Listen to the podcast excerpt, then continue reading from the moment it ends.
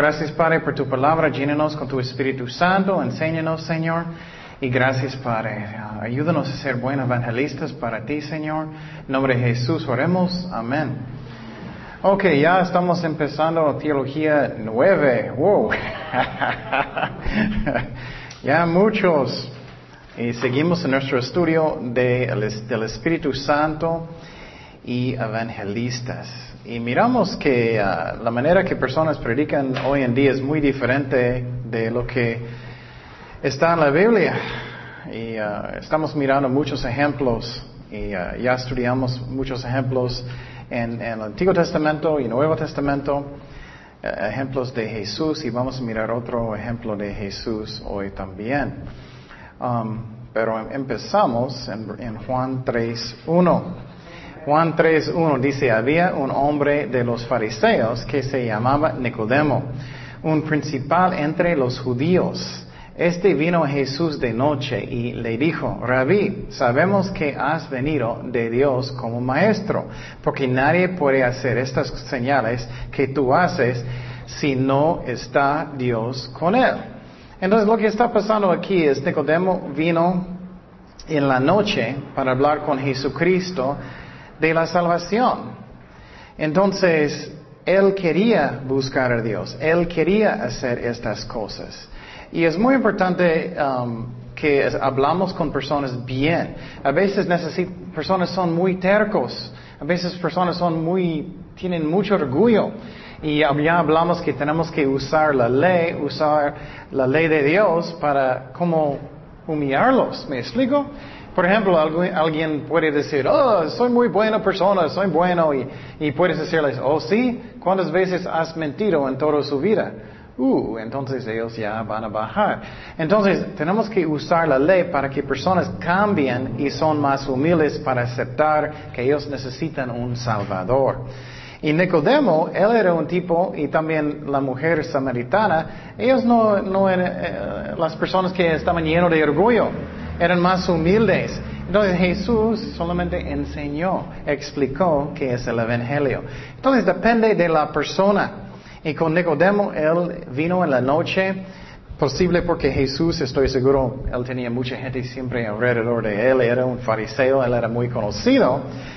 Y, uh, él está diciendo, es obvio que vienes de Dios porque estás haciendo tantos milagros. Y recuerdas, los fariseos estaban diciendo muchas veces, oh, darnos un señal, darnos un señal. Y puedes imaginar si Jesús estaba aquí hoy en día levantando los muertos, haciendo tantos, qué ridículo para pedir un señal, ¿no? Entonces puedes mostrar el corazón de la persona. Y él tenía un buen corazón porque él dijo, es obvio que tú vienes de Dios. Entonces depende de la, de la persona cómo tú vas a hablar con ellos. Seguimos en versículo 3. Respondió Jesús y le dijo, de cierto, de cierto te digo, que el que no naciere de nuevo no puede ver el reino de Dios. Me gusta eso mucho porque Jesús está ignorándolo. él está diciendo que es el Evangelio. Él está diciendo lo que él necesita hacer. Y en una forma es como él está diciendo, no son buenas obras, no es que necesitas hacer algo, necesitas nacer de nuevo, necesitas un nacimiento espiritual. Entonces, eso es lo que Él está enseñando. Y un parte de, de ser uh, un evangelista, y cada persona es un evangelista. Pero cada persona no tiene el ministerio especial de ser evangelista, pero cada persona debe evangelizar. Entonces, básicamente Jesús está diciendo que tú estás muerto espiritualmente. Aunque él era buen hombre, él era un fariseo, él sabía mucho de la Biblia y él está diciendo, aunque tú eres buena persona, tienes que nacer de nuevo. Y hay muchas personas que son así, no, soy católico. Ellos piensan que son buenas personas, pero no, nadie es bueno, solamente Dios es bueno. Entonces Jesús está diciendo, tú estás muerto, necesitas nacer de nuevo. ¿Qué dice en Efesios 2.1? Y Él os dio vida a vosotros cuando estabais muertos en vuestros deleitos y pecados. Entonces, cuando nacemos de nuevo, Dios está dándonos un nueva vida, que Él está en una forma resucitándonos de los muertos, porque estamos muertos en nuestros pecados. Y uh, esa es la razón. Jesús dijo, tienes que um, nacer de nuevo. Es muy importante. Y Jesús no dijo inmediatamente como muchas personas hacen, oh, bueno, oremos para aceptar al Señor inmediatamente. Claro, a veces puedes hacer eso, pero tenemos que enseñar qué necesitas hacer para ser salvado. Muchas veces personas solamente oran y piensan que solamente es otra oración, ¿me explico? Ellos piensan, ok, oré, oh, está bien. Tienes que explicar qué, es nacer de nuevo. Jesús va a explicar, y si Dios está haciéndolo, ¿cuánto más necesitamos hacerlo nosotros? Dice en Juan 3, 4, Nicodemo le dijo, ¿cómo puede un hombre nacer siendo viejo? Él está diciendo, soy viejito, ¿cómo puedo? ¿Puede, ¿Puede acaso entrar por segunda vez en el vientre de su madre y nacer? Entonces, él está confundido, él solamente está pensando en lo físico y Jesús está hablando del espiritual. Y eso es muy interesante muchas veces personas son así. Tienes que como con, con, amor controlar la conversación. Posible tú estás evangelizando a alguien y empiezas de evangelizarlos. Ellos inmediatamente después de algo dicen, ah, miraste lo que pasó en fútbol en el tele. bueno, en una manera que tú eres amable, tienes que decir, oh, no, estamos hablando de eso, ¿me explico? Y Jesús está en una forma que es amable, controlando la conversación. Eso especialmente es cuando estás hablando con un testigo de Jehová. Ellos son los peores. Tienes que decir, tú tienes cinco minutos, yo tengo cinco minutos. Tú tienes cinco y hazlo en una forma porque ellos no te dejan hablar. Y es muy importante que tomar, tomamos control de la conversación, aunque a veces uh, es difícil, y hazlo con el amor. Y uh, seguimos. ¿Qué dice en Juan 3:5? Respondió Jesús, de cierto, de cierto te digo, que el que no naciere de agua y del Espíritu. Eso es muy importante. La Iglesia Católica dice que nacer de agua está hablando de bautismo. Pero no, mire, él estaba hablando de lo físico y después lo espiritual. ¿Me explico? Él y, por ejemplo, mi esposa está embarazada y el bebé está dentro de, ¿qué? Agua. Entonces, está hablando de uh, lo físico, no bautismo, pero después está hablando de, lo espiritual. Cosas espirituales después. Entonces, um, dice aquí, que el que no naciere de agua y del Espíritu no puede entrar en el reino de Dios. Lo que es nacido de la carne, carne es, y lo que es nacido del Espíritu, Espíritu es. No te maravilles de lo que te dije, os es necesario nacer de nuevo. Entonces, él está explicando otra vez, necesitas nacer de nuevo de agua primeramente. Y uh, eso es lo que Nicodemo estaba pensando es que necesito entrar en mi mamá otra vez, pero no, eso está hablando primeramente que necesitas nacer de nuevo y segundo, nacer espiritualmente. Lo que es nacido del espíritu, espíritu es, ah, perdón, lo que es nacido de la carne, carne es. Mire, está hablando de la mamá, nacido de la carne, está hablando de nacimiento ah, físico. Y lo que es nacido del Espíritu, Espíritu es, no te maravilles de que te dije, os es necesario nacer de nuevo. Entonces, otra vez, Jesús está explicando cómo necesitas nacer de nuevo, que es un nacimiento que es espiritual. Él está explicando todo. Entonces necesitamos explicar cuando estamos evangelizando también, en una forma enseñar. Seguimos, 3.8 dice, el viento sopla de donde quiere y oye su sonido, mas ni sabes de dónde viene ni a dónde va. Así es todo aquel que es nacido del Espíritu. Entonces lo que miramos aquí es que Jesús está diciendo, tú no puedes entender cómo vas a nacer de nuevo, pero tenemos que aceptarlo por medio de la que? De la fe. Por medio de la fe, aceptarlo por fe. Um, y me gusta porque Jesucristo está enseñando y explicando lo que necesitas hacer. Um, seguimos. Um, otro ejemplo que quiero dar es como la Trinidad. No podemos entender la Trinidad, que la Trinidad, Dios es el Padre, el Hijo, Espíritu Santo, pero solamente un solo Dios, pero aceptamos por fe. Es lo mismo cuando nacemos de nuevo, aceptamos por fe, aunque no entiendo cómo puede pasar eso. Entonces Jesús está enseñándole, tienes que aceptarlo, Nicodemo, aunque no entiendes todo. No tienes que entrar en tu mamita otra vez. Naces de nuevo por fe. Pero él todavía sigue confundido. 3.9. Respondió Nicodemo y le dijo, ¿cómo puede hacerse esto? Él todavía no entiende, está confundido, pero Jesús va a explicar. Juan tres días respondió Jesús y le dijo, ¿eres tú maestro de Israel y no sabes esto? Esa es una forma de regañar.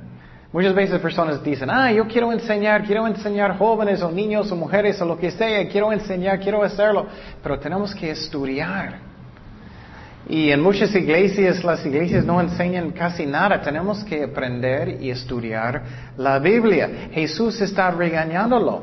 ¿Qué Jesús va a decir a ti? Eh, ¿Estás estudiando? ¿O, soy muy flojo? Ah, mañana voy a estudiar.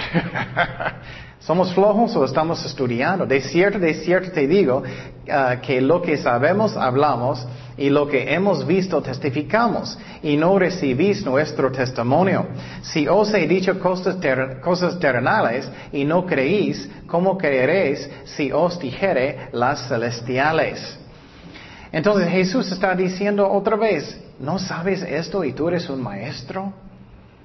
Y debemos estudiar. Y Jesús en una forma está regañándolo. Mira lo que dice en segundo de, segundo de Timoteo 2.15. Procura con qué? ¿Con flojera? ¿Con flojera? No, con diligencia. Presentarte a Dios aprobado como obrero que, que no tiene de qué avergonzarse, que usa bien la palabra de verdad. Entonces, tenemos que estudiar, no ser flojos. Especialmente si tú vas a evangelizar un testigo de Jehová. Ellos estudian mucho. Y a veces me hace triste que ellos estudian muchas veces, veces más que cristianos estudian. Y eso no debe ser. Ellos estudian muchísimo. Y tenemos que estudiar la Biblia para que podamos contestarles. Para que entendamos lo que ellos creen. O los católicos creen, lo que ellos creen. Tenemos que estudiar. Y es bueno de estudiar. Dios escribió la Biblia. No hay una cosa más interesante en el mundo. Juan 3:13 dice, nadie subió al cielo sino el que descendió del cielo, el Hijo del Hombre que está en el cielo. Jesús básicamente está diciendo aquí, necesitas nacer de nuevo, pero también solamente a través de Jesucristo podemos subir al cielo, solamente a través de Él. Um, él es el camino. Um, y por ejemplo, otro ejemplo que tenemos que estudiar es que los testigos de Jehová, ellos cambiaron la Biblia. En Juan 1.1 dice um, que, en el, uh, voy a mostrar el versículo, en el principio era el verbo y el verbo era con Dios y el verbo era un Dios. Ellos cambiaron la Biblia.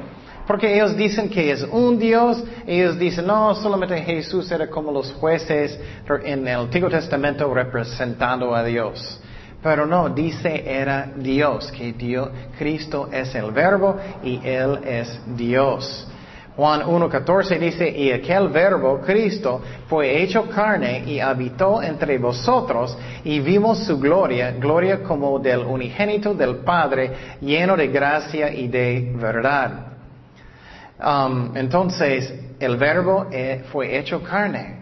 ¿Quién fue hecho carne? Jesucristo. Entonces, pero los testigos de Jehová, ellos cambian y dicen un Dios para confundir y para cambiar la palabra de Dios. Es un ejemplo que tenemos que estudiar.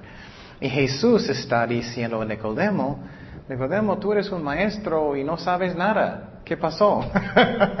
¿Por qué no estás estudiando? ¿Qué está pasando? Y Jesús va a seguir explicando. Eh, um, Juan 3:14.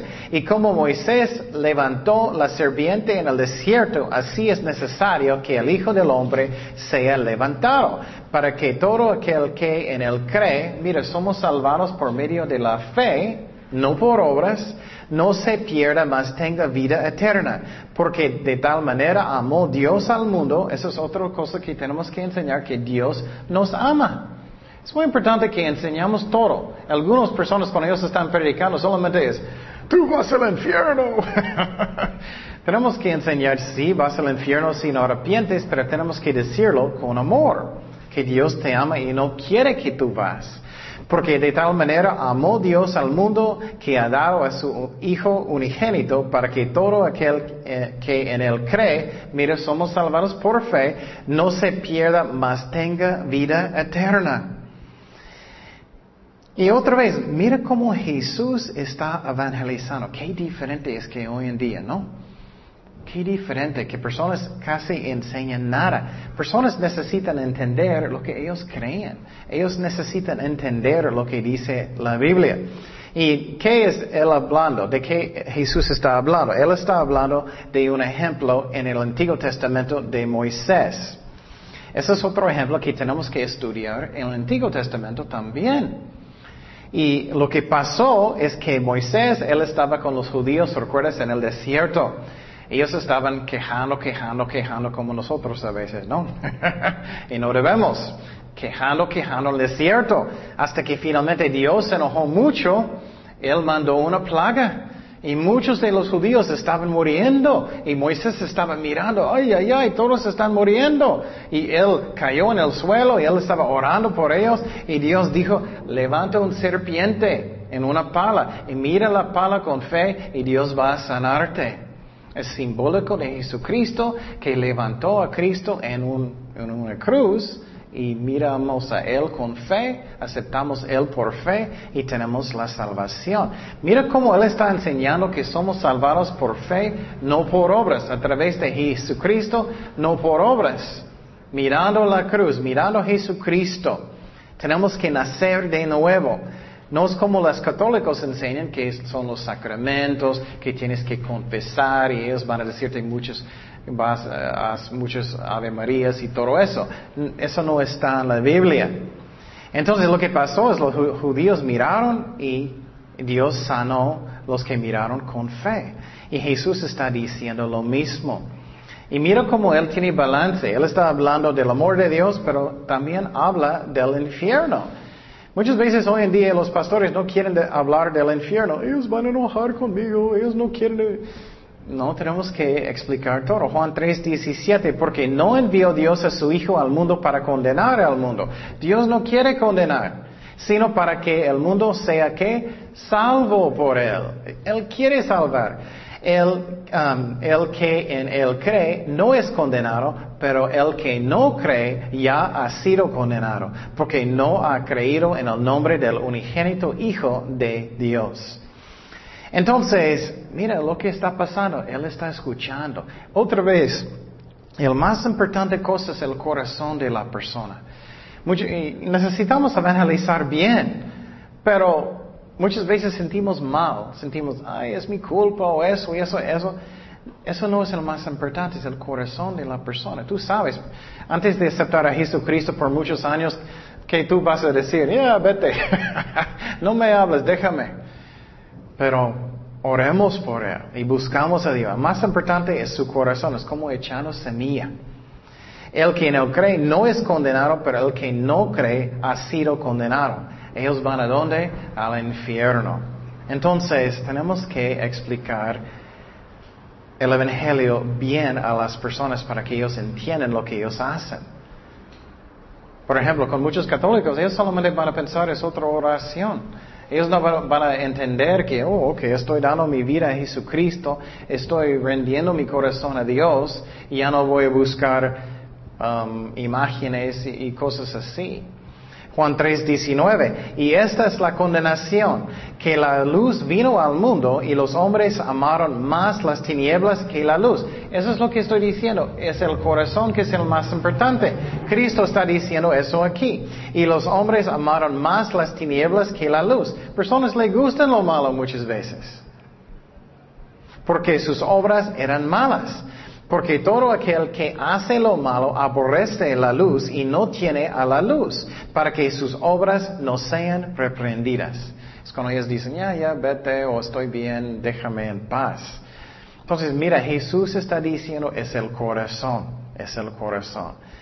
Pero vamos a hablar más adelante, tenemos que orar mucho por ellos, que Dios toca su corazón fuertemente. Pero algunas personas, ellos les gusta la oscuridad y sentimos mal, pero ellos no quieren arrepentir, ellos no quieren. Y no debemos tener, eh, sentir que, hoy es, todo es mi culpa. No es así. Juan 3:21, más el que practica la verdad viene a la luz, ah, para que se manifiesto que sus obras son hechas en Dios. Entonces, piénsalo, es el corazón. Justamente cuando personas finalmente aceptan al Señor, es cuando tienes muchas pruebas, ¿no? Tienes muchos problemas, ya no, ya no eres tan terco. tienes cosas pasando en su vida, ok Señor, voy a rendir mi corazón.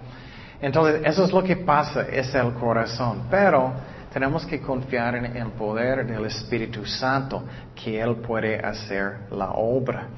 Y eso es lo que hizo Jesús. Y me gusta que Jesús nunca era, oh, por favor, acepta al Señor. No, no, no, no.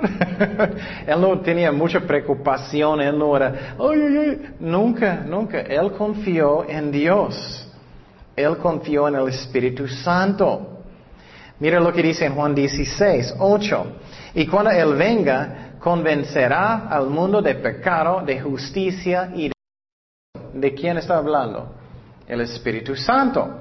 Entonces, ¿qué, es, ¿qué es un ministerio del Espíritu Santo? Uno de sus ministerios convencerá al mundo de pecado, de justicia y de juicio. Posible está, están hablando con personas, evangelizándoles, y ellos empiezan de como temblar. Eso no es porque tú eres tan fuerte. es la palabra de Dios y el Espíritu Santo. Y tenemos que tener fe y confiar en Dios que su palabra no va a regresar vacía. De pecado por cuanto no creen en mí, de justicia por cuanto voy al Padre y no me veréis más, y de juicio por cuanto el príncipe de este mundo ha sido ya juzgado. Entonces, ¿qué está hablando aquí? Dice de justicia por cuanto voy al Padre. Solamente a través de Cristo tenemos justicia, no por obras. Cuando somos salvados, Él me, Él me perdona de todo, pero Él también da, me da su justicia, los dos. Y de juicio por cuanto el príncipe de este mundo ya ha sido juzgado. Dios va a juzgar todos um, con el diablo. Aún tengo muchas cosas que deciros, pero ahora no las podéis sobrellevar. Pero cuando venga el Espíritu de verdad, mira, el Espíritu Santo está trabajando contigo cuando estás evangelizando. Él os guiará a toda la verdad, porque no hablará, hablará por su propia cuenta, sino que hablará todo lo que oyere y os hará saber las cosas que habrán de venir. Él me glorificará porque tomará de lo mío y os lo hará saber. Eso es algo que me ayuda mucho. Necesito cuando estoy evangelizando confiar en el Espíritu Santo. Y no voy a sentir tanta carga cuando estoy haciendo eso. Que Dios está trabajando conmigo. Posible es su familia, posible es su vecino, posible es alguien que tú estás evangelizando por muchos años tenemos que confiar en el Espíritu Santo para hacer la obra. Y claro, necesitamos estudiar y no ser flojos, pero um, confiamos en el Espíritu Santo. Jesús era así siempre. Um, Juan 6, 66, bonito versículo, ¿no? Desde entonces muchos de sus discípulos volvieron atrás y no andaban con él. Me gusta este ejemplo porque Jesús no era, oh, por favor, quédate, por favor, quédate conmigo, no te vayas, no te vayas, quédate. No. Mira, él dijo, dijo entonces Jesús a los doce, ¿queréis acaso iros también vosotros? Le respondió Simón Pedro, Señor, ¿a quién iremos? Tú tienes palabras de la vida eterna. Entonces Dios, Cristo, tenía confianza en el Espíritu Santo y no puedes forzar personas a arrepentir. Tiene que venir del corazón. Solamente tenemos que echar la semilla bien con el amor, con mucha oración y confiar en el Espíritu Santo para hacer la obra. Entonces miramos cómo Jesús estaba evangelizando, muy interesante, ¿no? Y si no escuchaste, escuchaste los del pasado, escúchalos, porque es muy interesante cómo Jesús evangelizó. Mira la diferencia entre Jesús con el joven rico, él estaba lleno de orgullo, él era, oh, yo guardé todos los mandamientos desde yo era niño. y Jesús dijo, oh sí, ok, entonces vende todo lo que tienes a los pobres y sígueme. Entonces su Dios era qué? el dinero, no Cristo. Entonces miramos diferentes maneras de evangelizar personas. Y quiero decir que tenemos que hacerlo por fe. Si sales para evangelizar, eh, eh, muchas veces vamos a los parques o vamos a diferentes lugares para evangelizar. En mi corazón necesito estar orando y confiar en el Espíritu Santo para darme las palabras que necesito hacer. Tenemos que hacerlo por fe, porque no tenemos fuerza, nada. Entonces miramos la manera que Jesús estaba predicando con, una persona. Y es diferente cuando tú vas a predicar a muchas personas. Y vamos a mirar cómo Pedro, vamos a hablar de Pedro, cómo él predicó con muchas personas en el día de Pentecostés y cómo es diferente. No sé si alguien aquí quiere predicar a muchas personas, pero posible un día. Y uh, vamos a mirar cómo Dios usó a Pedro. Y empezamos en el día de Pentecostés con Pedro. ¿Recuerdas que después ellos estaban, ellos primeramente estaban esperando en Jerusalén para que el bautismo del Espíritu Santo, él vino con fuego, ¿recuerdas? Y después, ¿qué pasó? Hechos 2.14. Entonces Pedro, poniéndose en pie con los once, alzó la voz y les habló, diciendo, varones judíos y todos los que habitas en Jerusalén, esto os sea notorio y oíd mis palabras. Él estaba usando su, su micrófono y sistema de sonido, ¿no? No, él necesitaba mucho valor, ¿no? Él paró en frente de todos los judíos, él estaba gritando a todos con el poder del Espíritu Santo. Él está gritando a los judíos. Y entonces, eso es como predicar en frente de mucha gente. Y quiero decir antes, muchas veces es importante que usa la ley mucho cuando estás en frente de mucha gente, porque vas a tener más gente que tiene corazones que son duros, usualmente, no siempre, ahora como Dios te guía, pero muchas veces es así. Y, no, y, es sabio de hacer eso, porque personas que tienen corazones que no son duros, ellos van a pensar, oh, está hablando con él. porque ellos son humildes y, no eh, sirve entonces así. Vamos a seguir. Hechos 4.27.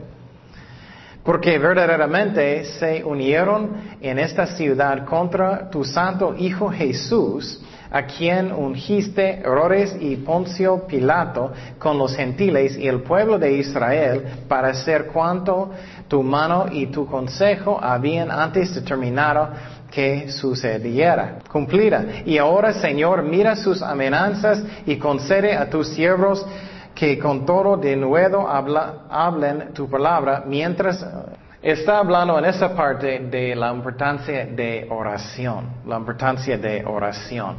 Lo que pasó es que los, los apóstoles, ellos entraron en un cuarto para orar. Tenemos que orar mucho para personas para que ellos arrepienten y buscan a Dios. El poder viene en la palabra de Dios y en oración.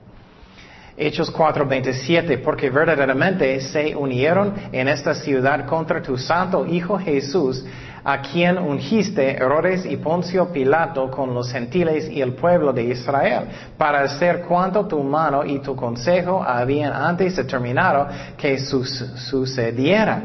Y ahora, Señor, mira sus amenazas, ellos están orando fuertemente, y concede a tus siervos que con todo desnudo, de nuevo, hablen tu palabra. Ellos están orando, dame fuerza, Señor, dame poder de tu Espíritu Santo, toca sus almas, sus corazones mientras extiendes tu mano para que se hagan sanidades y señales y prodigios mediante el nombre de tu santo Hijo Jesús. Ellos están orando por señales y milagros también. Cuando hubieron orado, en lugar en que estaban congregados tembló Y todos fueron llenos del Espíritu Santo y hablaban con denuedo a la palabra de Dios. Qué increíble, ¿no? Ellos tenían una junta de oración y Dios mostró el poder para que las paredes estaban temblando. Y obviamente Dios no necesitaba hacer eso, pero Él hizo para que entiendas cuánto es importante que oremos mucho y fuertemente. Y quiero decir con fe también, con fe. Dios dijo, es una promesa del Espíritu Santo. Tenemos que creer que Dios, si oremos, Dios va a mandar su Espíritu Santo. Si oremos que Dios me llena con tu, poder, con tu Espíritu Santo, que creemos porque es una promesa de Dios. Um, es, como Dios no es un mentiroso. Él va a dar porque Él es fiel. Um, y la otra cosa necesitamos hacer para ser un buen evangelista es necesitamos también negar a nosotros mismos, negar a nosotros mismos. Y si estudias, estudias avivamientos a través de los siglos, siempre es alguien estaba orando muchísimo, con fe. Siempre muchísimo con fe. Um, eso es muy importante, es como es. Y uh, la otra vez, si quieres predicar en frente de mucha gente, necesitamos también negar a nosotros mismos. A veces siento, voy a ser tan tonto. voy a decir algo, no quiero enseñar en frente de mucha gente. Voy a ser tonto, no quiero. Tenemos que como hacerlo y si personas van a pensar que soy un tonto, no importa. Lo que es importante es lo que dice Dios. Mateo 16, 24. Entonces Jesús dijo a sus discípulos, si alguno quiere venir en pos de mí, que niégase a sí mismo y tome su cruz y sígame. Entonces lo que estamos mirando es necesitamos negar a nosotros mismos. Yo recuerdo cuando yo estaba en el otro lado, yo fui a los parques muchas veces para predicar.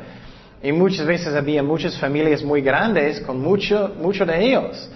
Y lo que Dios puso en mi corazón, yo siempre fui enfrente de ellos y, y grité, ¿puedo hablar con ustedes poquito? Y ahora como amable con ellos. Y no solamente empecé a gritar, dije, ¿puedo hablar con ustedes poquito? Gritando eso. Y, nadie dijo que no. Ok, está bien. Y prediqué el Evangelio a ellos. Y, y aunque a veces sentí, oh, boy, ellos van a pensar que soy un tonto o algo, lo hice por Cristo. Tenemos que hacerlo, aunque a veces sentimos que, no sé si voy a hacerlo bien, confiamos en Dios. Entonces seguimos en la predicación de Pedro. Él va a explicar más. Hechos 2.15, porque estos no están ebrios, como vosotros suponéis, um, puesto que es la hora tercera del día. Entonces la hora tercera es cuando? A las nueve en la mañana. Entonces él está diciendo, no somos borrachos, ¿cómo crees? Nadie está tomando esa hora. Y nosotros especialmente, son creyentes. Y uh, entonces él está explicando, no es cierto. Y muchas veces, otra vez, necesitas explicar personas y toma control de la situación cuando estás predicando. No deja personas hacer las cosas como ellos quieren. Por ejemplo, una vez yo estaba predicando en frente de un cine, había algunos jóvenes y yo estaba predicando con ellos y Dios puso mi corazón porque alguien estaba burlando de mí. Él puso mi corazón de decir algo raro. Yo dije, si ustedes no, no, no caen, yo me voy. Pero lo raro es que ellos callaron y, y seguí predicando a los jóvenes. Entonces, tenemos que, en una forma, tomar control con amor de la situación y Él está haciendo lo mismo. No tenemos que aceptar siempre maldad, ¿me explico? Es que a veces sí, a veces no. La Biblia, Jesús dijo, da la magia, ¿recuerdas? A veces lo tenemos que hacerlo, a veces no, depende de la situación. Y aquí Pablo está diciendo, no es cierto, no somos borrachos, ustedes están equivocados. Hechos 2.16. Mas esto es lo dicho por el profeta Joel. Me gusta mucho. Él está enseñando y evangelizando en el mismo momento. Y él obviamente estudia mucho. Y, él está explicando profecías. En los postreros días, dice Dios, derramaré de mi espíritu sobre toda carne, y vuestros hijos y vuestras hijas profetizarán. Vuestros jóvenes y verán, vuestros jóvenes verán visiones, y vuestros ancianos soñarán sueños. Y de cierto sobre mis siervos y sobre mis siervas en aquellos días derramaré de mi espíritu y profetizarán. Y daré, daré prodigios arriba en el cielo y señales abajo en la tierra, sangre y fuego. Mira, eso con él empieza de hablar de sangre, sangre y fuego. él brinca los últimos días cuando Dios va a juzgar el mundo. Y vapor del humo. El sol se convierta en tinieblas y la luna en sangre antes que venga el día del Señor grande y manifiesto. Y todo aquel que invocaré el nombre del Señor será que salvo. Él está explicando cómo ser salvado, pero él está explicando, estamos hablando en lenguas porque es una profecía. Entonces, si un testigo de Jehová dice, pero Jesús no es Dios, tú puedes explicarles por qué sí. Tenemos que estudiar para que podamos explicar. Y por ejemplo, en el libro de Apocalipsis no tengo tiempo, pero por eso explicar que Jesús es Jehová en Apocalipsis y en Isaías. Y entonces Él está explicando, Él está gritando esta enseñanza y esta predicación a todos en, en, en, Jerusalén, en frente de Él. Um, seguimos en 2 de Pedro 1.19. Tenemos también la palabra profética más segura, a la cual hacéis bien en estar atentos como una antorcha que alumbra en lugar oscuro, hasta que el día esclarezca en eh, el lucero de la mañana salga en vuestros corazones. Está diciendo aquí, puedes creer en la Biblia porque está lleno de profecías y Pedro está haciendo lo mismo. Eso es otro ejemplo que tenemos que estudiar. Mira, Pedro está predicando más avanzado porque depende de las personas que, que tú estás hablando. Si estás hablando de alguien en la calle que ya cree en Jesucristo, que ya cree que Él es un pecador, oh, bueno, no creo que tienes que decir tanto. Pero si tú estás hablando con alguien que va a la universidad, que ha estudiado mucho, posiblemente tienes que explicar profecías y todo eso. Y quiero decirte que no es tan difícil, no es tan difícil, solamente tenemos que estudiar. Seguimos en lo que Pedro está diciendo. Eso es muy interesante, eso es lo que él estaba gritando a todos. Hechos 2.22. Varones israelitas, oír estas palabras. Jesús Nazareno, varón aprobado por Dios, entre vosotros con las maravillas prodigios y señales. Él está diciendo, ustedes miraron lo que Él hizo, que Dios hizo entre vosotros en medio de Él, como vosotros mismos sabéis. Entonces Él está diciendo otra vez que ustedes saben, ustedes saben que Él es de Dios. Él estaba haciendo tantos milagros, levantando los muertos, de, eh, personas de los muertos. Tú sabes, no necesitas otro señal. Y eso pasa con mucha gente también. Y personas dan excusas, ¿no? Ellos dan excusas, a, oh, bueno, yo no sé lo que yo creo, o soy muy católico, aunque ellos nunca hacen nada.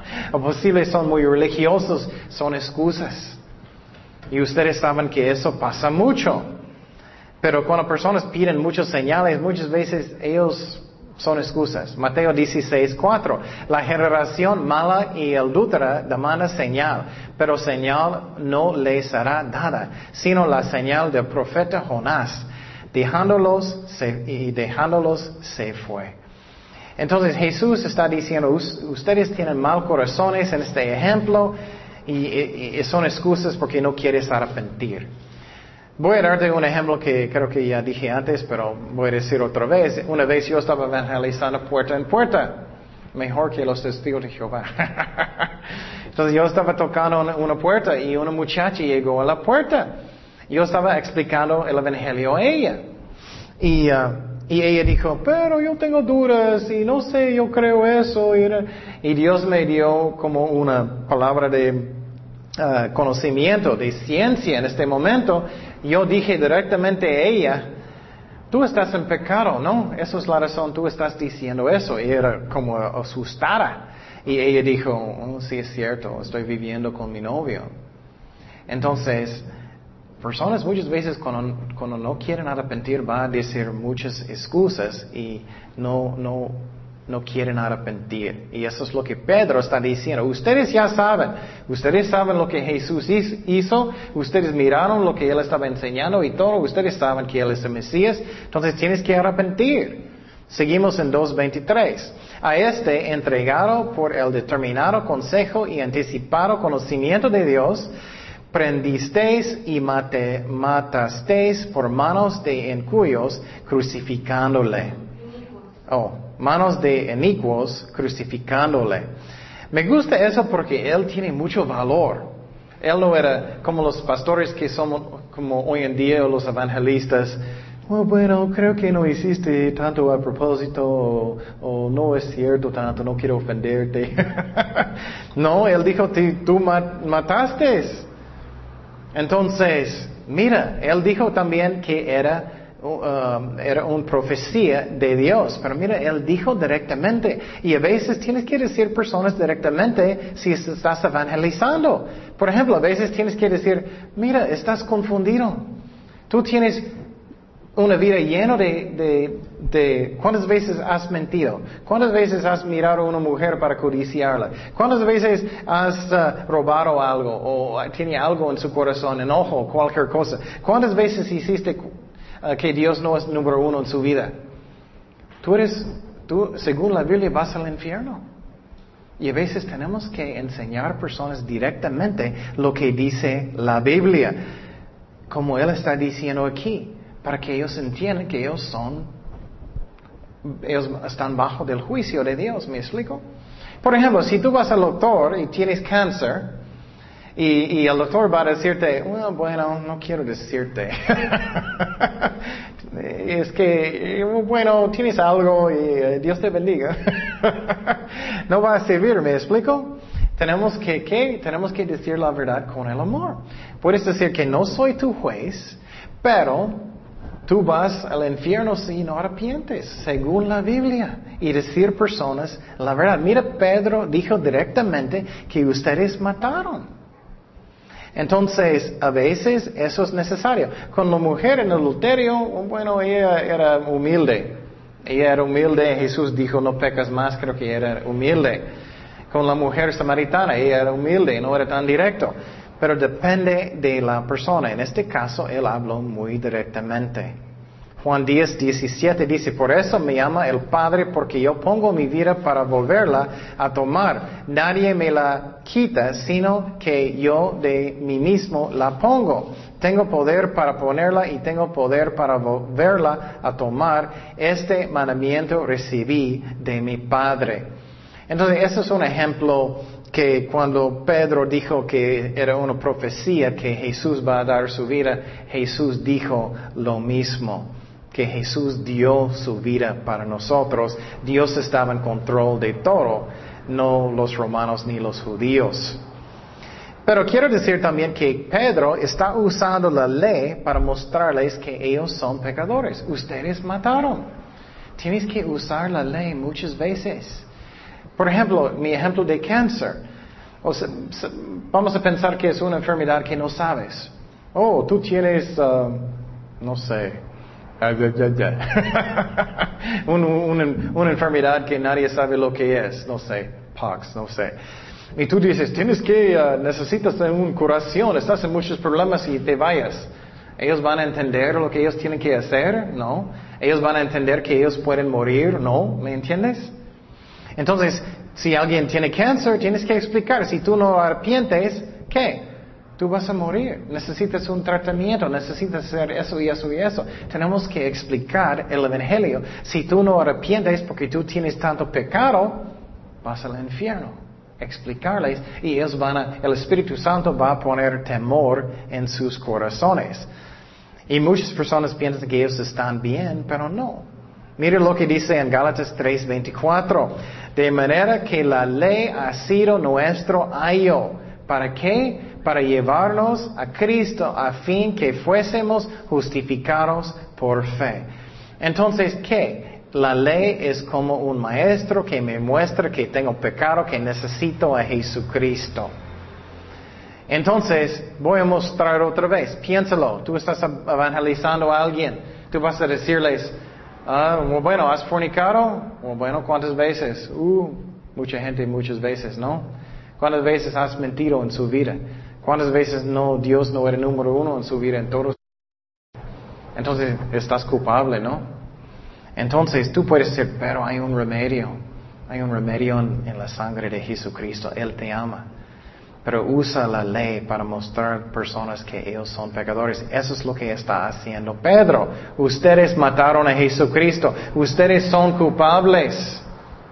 Y vamos a mirar lo que pasó con ellos. Hechos 2.24, al cual Dios levantó sueltos los dolores de la muerte por cuanto era imposible que fuese eh, retenido por ella. Entonces Él está diciendo que Jesús debía resucitar de los muertos. Y eso es otra cosa que tenemos que creer en la resurrección para tener la salvación. Um, es un requisito. Mira lo que dice en Romanos 19, que si confesares con tu boca que Jesús es el Señor y creeres en tu corazón que Dios le levantó de los muertos, serás que salvo. Entonces estamos mirando cómo Pedro estaba predicando en todo. Él está explicando todo. Vamos a mirar lo que pasó uh, um, con otra profecía que Pedro dijo.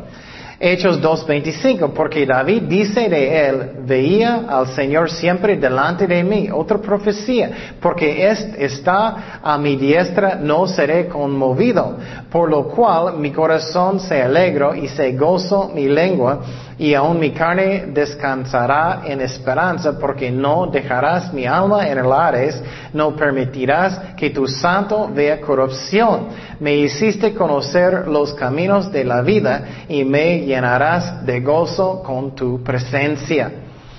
¿Qué significa eso? Es una profecía de David hablando que no me dejas ah, mi cuerpo que putrificar. ¿Qué pasa cuando personas mueren con su cuerpo después de algunos días? Van a putrificar, ¿no? Por ejemplo, cuando Kenny y yo estamos en una vacación chiquito, um, estábamos entrando en el van y había en el, en, el, suelo, en el pavimento, un ratón que murió, era muy feo. Yo estaba bromeando, Kenia, mira, mira, ya, no, no, no quiero ver, porque estaba putrificando. Eso es lo que pasa cuando personas mueren. Pero dice que aquí, que su, su cuerpo nunca va a haber corrupción, nunca va a putrificar. ¿Y por qué? Porque Jesús resucitó de los muertos. Mira tantas cosas que Él está explicando. Eso es lo que hizo también Pablo cuando Él entró en las sinagogas. Es muy interesante tantas cosas que Él está explicando. Versículo 29. Varones hermanos, se os puede decir libremente del patriarca David que murió y fue sepultado y su sepulcro está con nosotros hasta el día de hoy. Él está diciendo que David estaba profetizando, él no estaba hablando de él mismo, pero hablando del Mesías. Versículo 30, pero siendo profeta y sabiendo que con juramento Dios le había jurado que de su descendencia en cuanto a la carne levantaría al, Cristo para que se sentase en su trono. Viendo antes habló de la resurrección de Cristo, que su alma no fue dejado en Hades, ni su carne vio corrupción. A este Jesús resucitó Dios de los cual todos nosotros somos testigos, que Jesús resucitó de los muertos. Qué interesante que él está usando la Biblia, ¿no? Profecía tras, ah, y tras profecía. Y tenemos que estudiar para que podamos hacer lo mismo.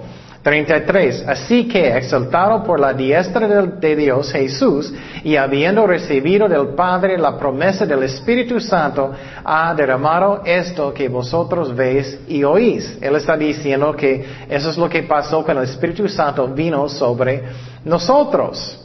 Seguimos en lo que Él está explicando. 34, porque David no subió a los cielos, pero él mismo dice, dijo el Señor a mi Señor, siéntate a mi diestra hasta que ponga a tus enemigos por estrado de tus pies. Wow. Entonces, qué interesante. David está llamando a su hijo Señor. Si tú tienes un hijo, no vas a llamar a su hijo Señor. Señor, hijo mío. no, pero Cristo está, eh, pero David está llamando a su hijo en el futuro Señor porque es quién? Jesucristo. Es una profecía que Jesucristo va a ser un hijo de David. Y él está explicando todo eso a los judíos en Jerusalén. Seguimos 36. Sepa pues ciertísimamente toda la casa de Israel que a este Jesús, a quien vosotros crucificasteis, Dios le ha hecho Señor y Cristo. Otra vez, ustedes crucificaron. Decir directamente con el amor. No es como hoy en día, ay, no quiero ofender. Tenemos que hacerlo con amor pero decir la verdad a las personas. 37. Al oír esto, se compungieron de corazón. Quiero fijar mucho en eso. ¿Quién va a convencer personas de pecado? El Espíritu Santo, la palabra de Dios. Yo no. Entonces, mira lo que pasó con ellos. Escucharon todo eso. Ellos sienten tanta convicción en su corazón Mira, nosotros mataron a Jesucristo. Esas son las profecías de Dios. Eso todo viene de Dios. Entonces, nosotros matamos a Cristo. Y ellos tienen muchísima convicción en su corazón. Y mira lo que pasa. Y dijeron a Pedro y a otros apóstoles, varones, hermanos, ¿qué haremos? Ellos tienen mucho miedo. ¿Qué, qué haremos? Eso es cuando Dios está trabajando el Espíritu Santo en el corazón de las personas. Pedro le dijo que arrepentíos. Arrepentimiento es un requisito de la salvación. Y bautícese cada uno de vosotros en el nombre de Jesucristo para perdón de los pecados y recibiréis el don del Espíritu Santo. Eso es lo que pasa en, en la salvación cuando es real. Personas arrepienten. Pero lo que pasa hoy en día muchas veces en las iglesias, hay muchísimos falsos en las iglesias porque personas nunca arrepienten. Dios no es realmente su Señor. Dios no es realmente su jefe. Y los pastores no quieren enseñar la verdad que, que si Él no es su jefe, no está salvado. Es como es.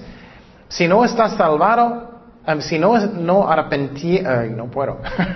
si no has arrepentido, y si Cristo no es su jefe, no estás salvado. No estás. Entonces, mira eso. Ellos tenían tanta convicción en su corazón que ellos arrepentieron. Eso es la salvación cuando es real. Y otra vez, Juan 16, 8. Y cuando Él, el Espíritu Santo, venga, convencerá al mundo de pecado, de justicia y de juicio. Eso es lo que pasa cuando el Espíritu Santo está trabajando en el corazón de alguien.